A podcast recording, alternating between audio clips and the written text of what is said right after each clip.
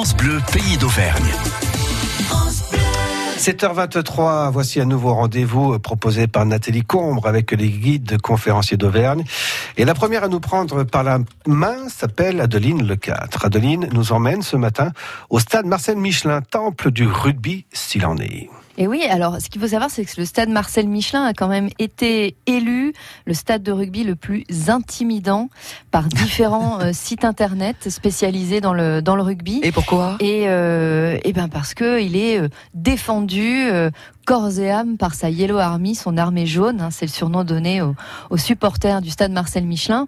Et puis il est vraiment considéré comme une, comme une forteresse euh, imprenable par les, par les amateurs de rugby et les équipes euh, qui rencontrent Ah oui. l'ASM. Alors c'est un peu notre château fort à nous, on va dire. hein, Un peu ça, oui, En quelque vrai. sorte. Alors il est né en quelle année ce stade? Alors en fait, il est né en même temps que l'association euh, sportive Michelin, créée en 1911 euh, par Marcel Michelin, d'où le nom du, du stade. Marcel Michelin, comme son nom l'indique, est membre de cette grande famille, euh, créatrice d'une petite entreprise familiale dont on a un petit peu entendu parler dans le coin. Voilà.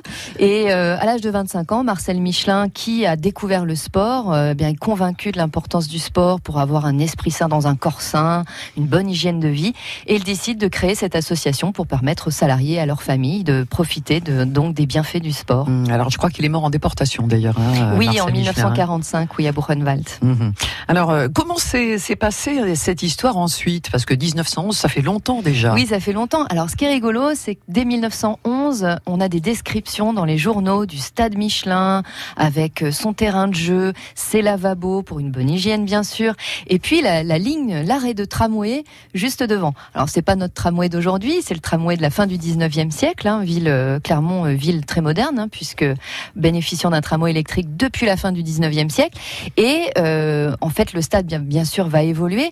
Alors, son évolution, elle est surtout due au moment où l'équipe de rugby, la section rugby de l'ASM, entre en élite en 1925. Et là, forcément, on va attirer de plus en plus de monde et on va donc construire une première tribune, la tribune d'honneur, belle tribune peinte en blanc, avec euh, une plateforme déjà pour accueillir les journalistes et les VIP de l'époque. Mhm. Alors j'ai appris aussi, euh, grâce à vous en faisant des recherches, que euh, le stade a été occupé par le Clermont Football Club durant euh, plusieurs saisons, de 84 à 88 en fait. Oui, hein. parce que déjà le stade, il a, il a accueilli le football, il a accueilli dès son, de son origine hein, l'athlétisme, la gymnastique, etc.